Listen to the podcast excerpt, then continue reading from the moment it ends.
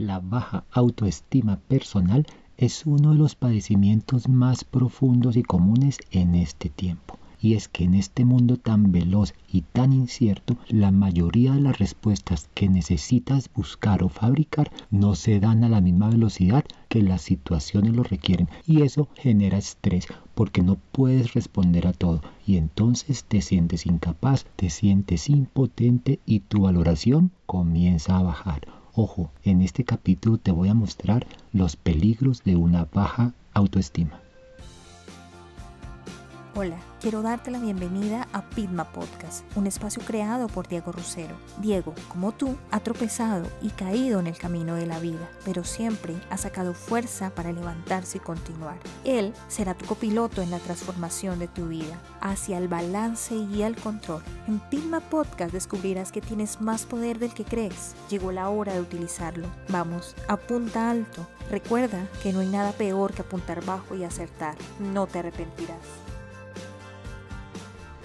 Hey, ¿cómo estás? De todo corazón quiero que en tu vida todo, todo, todo vaya muy bien. Y si no es así, tranquila, tranquilo, detente por un momento y serénate. Regálate unos minutos y piensa que dentro de ti ya tienes todo para lograr eso que tanto quieres. Solo basta con que hagas unos pequeños ajustes. El hecho de que estés escuchándome me dice que tu crecimiento personal es una materia muy importante para ti y eso hoy es supremamente valioso. Por eso te quiero compartir el episodio número 28 de Pigma Podcast. Y aquí vas a evaluar cómo está la cotización de tu estima en el mercado de la bolsa de valores, pero de valores personales. Y en ese mercado, ¿tu personalidad está al alza? ¿Tus acciones son atractivas y se mueven bien? ¿O por el contrario, tu personalidad está tan devaluada como nuestro pobre peso? Así que ven, adelante Bienvenidos. La autoestima es ese conjunto de percepciones, de imágenes, de pensamientos y de juicios que tienes sobre ti. Es toda esa conciencia que tienes tanto de tus recursos y virtudes como el reconocimiento que tienes sobre esas áreas en las que puedes mejorar. Esa valoración la vas construyendo a lo largo de toda la vida y bajo la influencia de la sociedad, de la cultura y de tus percepciones. Esa valoración es tremendamente importante en tu vida, pues de ella depende tanto tu desenvolvimiento en tus relaciones como el logro de tus objetivos. Entonces, para que la evalúes, te tengo el test para ver cómo está tu autoestima. Vamos a hacerlo como los retos de las redes sociales. Las manos al frente, los dedos estirados y por cada sí que respondas a las afirmaciones que te voy a dar, vas a bajar un dedito y al final te daré los resultados. Afirmación número 1 eres una persona insegura al punto de que no expresas tus gustos, tus opiniones o tus sentimientos por el miedo al rechazo o porque piensas que lo que digas no va a tener el mismo valor de lo dicho por los demás. 2. Sientes que no mereces las cosas buenas de la vida.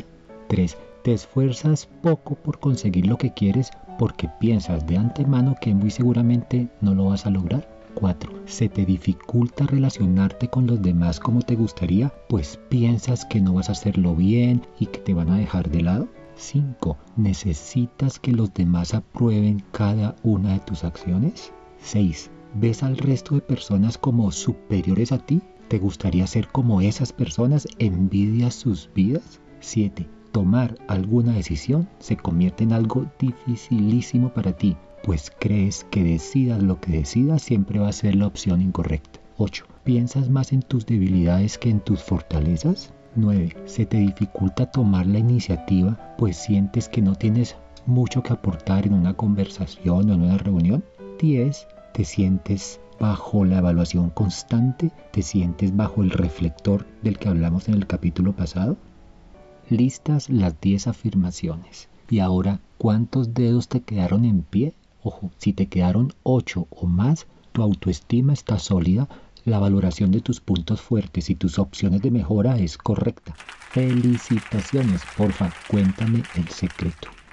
Si te quedaron de 5 a 7 dedos en pie, aunque tu autoestima está trabajada, ya comienzas a presentar semillas de creencias limitantes que en un futuro pueden estancarte Así que comienza a revisar sobre todo tu diálogo interior.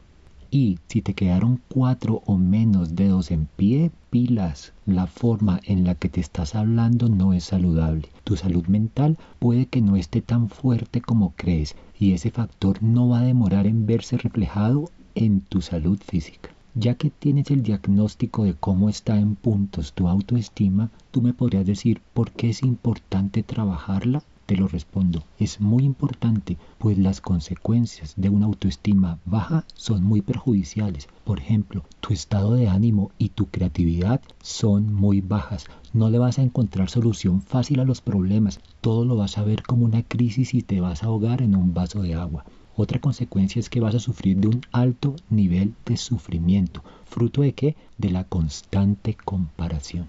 Otra es que puedes llegar a ser víctima de abusos de distinta índole, o personal o laboral, o ser víctima de relaciones tóxicas por una baja autoestima. Pasando al plano físico, la baja autoestima también puede presentarte dos graves consecuencias. Uno, puedes presentar trastornos en tu alimentación, o comes chatarra, o comes a deshoras, o no comes. Recuerda mi experiencia en este aspecto. Y dos, puedes comenzar a somatizar todas esas dolencias por una baja autoestima. Entonces aparecerá la hipertensión, las cefaleas, las gastritis, úlceras, etc. Recuerda que la salud física y la salud mental van de la mano, están estrechamente ligadas.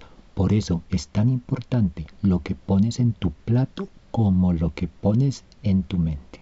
Pero bueno, como decía la propaganda de champú para bebés, no más lágrimas. A lo pasado, pasado. ¿Cómo vamos a fortalecer esa autoestima? Te tengo cinco estrategias. La primera, estrategia básica y fundamental, mejora tu diálogo interior. Equilibra lo que te dices. No solo te encargues de darte palo por las cosas que tienes que mejorar. Esa autocrítica está bien, pero no olvides felicitarte. Felicítate por las virtudes que tienes. Ten en cuenta que ningún ser humano es perfecto al 100%. Además, ese no es el objetivo. Identifica tus fortalezas y potencialas. Identifica tus debilidades y atácalas con acciones. Responsabilízate de lo que dices. Cambia el no puedo por el voy a hacerlo, me va a ir bien. Mira que en la vida muchas personas van a dudar de ti. Ojo, que tú no seas la primera de ellas. Segunda estrategia, define y camina hacia tu meta. Cuando ya tengas detectado ese dolor que te molesta, ese dolor que no te deja dormir, esa situación que quieres cambiar, comienza a caminar hacia su solución. Aquí no importa lo pequeño, lo sencillo o lo humilde que sea ese primer paso. Lo importante es que lo des en la dirección correcta y que a partir de allí no dejes de darlo. Poco a poco podrás ir dando pasos más grandes. No temas cometer errores, teme más a no aprender de ellos. Tercera estrategia. Deja de compararte. Teodoro Roosevelt, presidente estadounidense, decía, la comparación es la ladrona de la felicidad. Qué acertada frase. Cada persona es un mundo, cada persona tiene sus metas y cada persona traza sus caminos para llegar a ellas. Y lo mejor, cada persona transita en su carril de acuerdo a la velocidad que más le convenga o a la velocidad que sus recursos personales le permitan. Tú céntrate en tu carril, tu carrera no es contra los demás, tu carrera no es para demostrarle nada a los demás, tu carrera se trata de cómo vas a lograr tus objetivos, tus sueños, tu propósito, cómo vas a lograr impactar a tu entorno, cómo vas a dejar huella. Define el camino y luego imponle la velocidad requerida. Estrategia número 4. No busques la felicidad afuera, búscala adentro de ti. ¿Eres lo mejor que te ha pasado? Pues demuéstratelo. Tienes derecho a ser feliz y para eso es fundamental que no apuntales tu felicidad en otras personas. Tu felicidad depende de ti. Tu felicidad no depende de si te saludan, de si te miran, de si te contestan, de si te hacen caso. No. Tu felicidad brota de tu interior y cuando la cultives vas a irradiar cariño y tu entorno te rodeará pues ¿quién no se va a acercar a una fuente de calidez, de sonrisas y de respeto?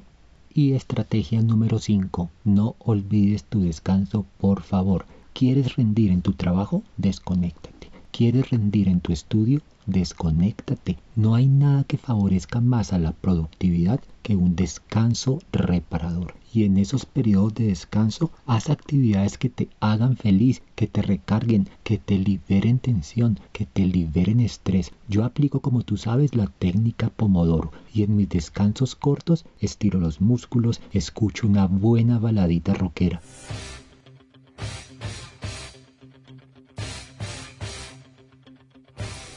Y en las noches estudio francés, leo un buen libro, escucho un buen podcast y el fin de semana cocino para mi familia, me conecto con mi parte espiritual, me veo una carrerita de Fórmula 1, paseo a mi perro y es que hay vida más allá del trabajo, hay vida más allá del estudio.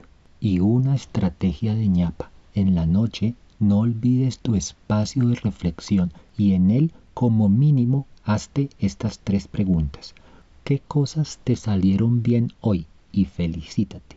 Qué cosas te salieron mal hoy y reflexiona. ¿Qué aprendiste de todo eso que te pasó? Crece. ¿Qué te pareció el episodio de hoy? Ven y conversamos sobre esa valoración que tienes de tu autoestima. Segurísimo que le encontraremos la estrategia perfecta para elevarla. Anímate, escríbeme, me encantaría escucharte, me encantaría leerte. Si te gustó el contenido de este podcast, sígueme, comenta, aporta, compártelo con tus conocidos y en tus redes sociales. Mi página web www.digorosero.com.co está hecha para ti, para ayudarte, para escucharte. Contáctame. Y recuerda, apunta alto, que no hay nada más peligroso que apuntar bajo y acertar. Hasta la próxima.